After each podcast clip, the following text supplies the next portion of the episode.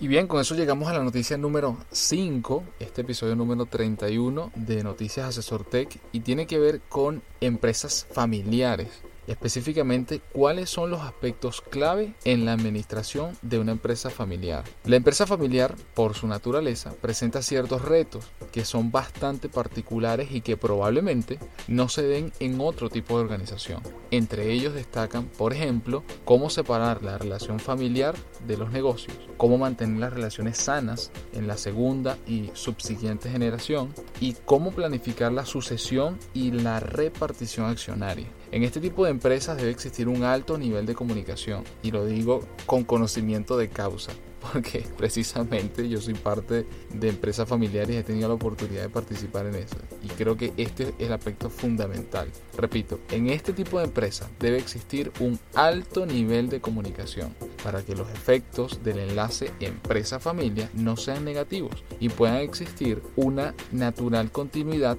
y desarrollo a través del tiempo. Entre los aspectos específicos más necesarios destacan los siguientes. 1. Establecer una política por escrito donde aparezcan las reglas claras y transparentes de retribución en la empresa. 2. Contratar soluciones empresariales que diversas instituciones financieras ofrecen para el correcto manejo de sus recursos económicos, incluyendo el pago de sus proveedores. 3. Es recomendable separar el concepto de empleado del de accionista y familiares para efectos de sueldo, de forma que los familiares puedan recibir de la empresa tres tipos de compensaciones, sueldos, prestaciones y dividendos. El siguiente aspecto muy importante es, con respecto a los sueldos, un familiar debe recibir un salario justo por su trabajo, de acuerdo con su puesto, desempeño y antigüedad en el mismo, como cualquier otro empleado. Siguiente aspecto, en el caso de las prestaciones, estas deberán ser equitativas para familiares y colaboradores ajenos a la familia. Otro aspecto es tener una política clara de dividendos. Esto evitará que las futuras generaciones sangren el negocio por encima de sus posibilidades, ya que esto puede afectar el buen funcionamiento de la empresa familiar. Y por último, la justicia salarial entre familiares no necesariamente significa igualdad, sino equidad. En este sentido, equidad es pagarle a cada quien según le corresponde a su aportación y posibilidades reales dentro de la compañía, independientemente si es empleado o miembro de la familia. Coincido con cada uno de estos aspectos porque como les mencionaba al inicio, tengo empresa familiar, eh, he tenido varias experiencias y la única manera en que han sido exitosas esas relaciones y que aún se mantienen es precisamente por una comunicación clara, abierta y por entender que una cosa es trabajo y otra cosa es familia y que deben ser eh, aspectos que deben ser analizados con objetividad. Sabemos que somos seres subjetivos y eso tampoco lo quiero sacar de, la idea que estoy tratando de transmitir, pero hay ciertas cosas que inevitablemente para que funcione tienen que estar por encima de la objetividad de lo que se está haciendo para que ese negocio prospere y tenga éxito. Y si eso es así, los resultados siempre serán positivos y, y no afectará la relación que uno tenga con la familia.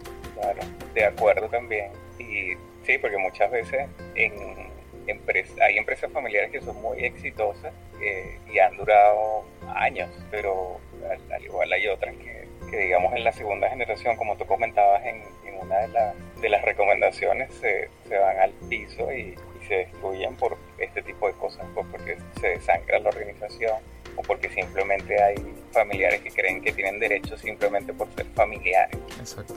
Y, y, no querer hacer nada excelente esa recomendación. Sí, exactamente. Y no, hay que muchos de los emprendimientos en Latinoamérica, yo sé, que, que, nacen precisamente así.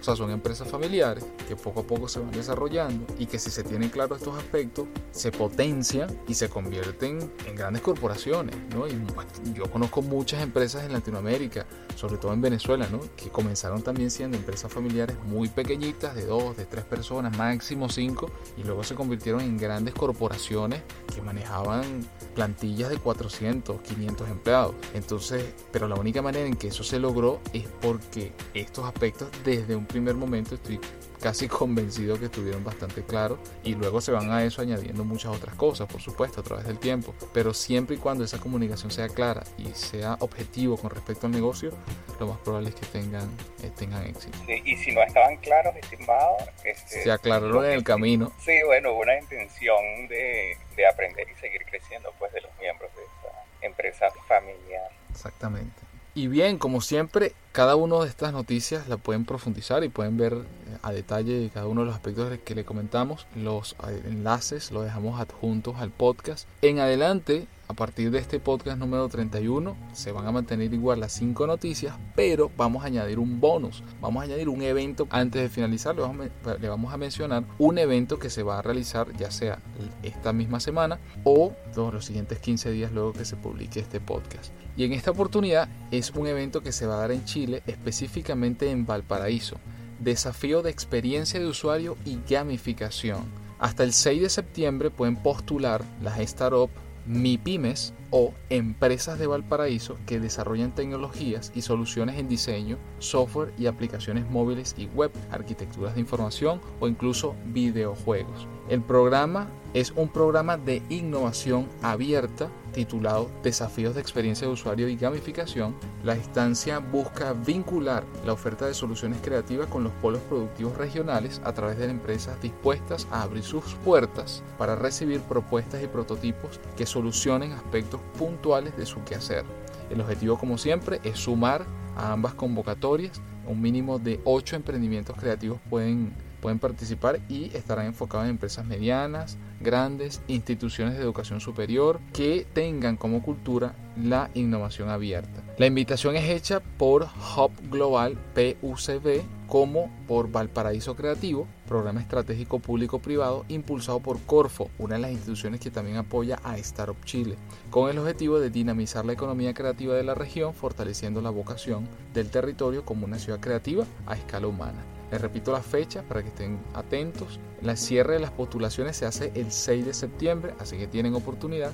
El anuncio de los ganadores se realiza el día 8 de septiembre y el resto de la información y los detalles al respecto se los dejamos adjuntos al podcast. Y con esto llegamos al final de este episodio número 31 de Noticias Asesor Tech. Como siempre, gracias por escucharnos, gracias por participar, enviarnos los comentarios, preguntas y si no se han suscrito, le invitamos a que se suscriban. Si les gustó, no olviden darle a like y compartirlo con sus compañeros, amigos y familiares. Nos escuchamos el próximo día lunes.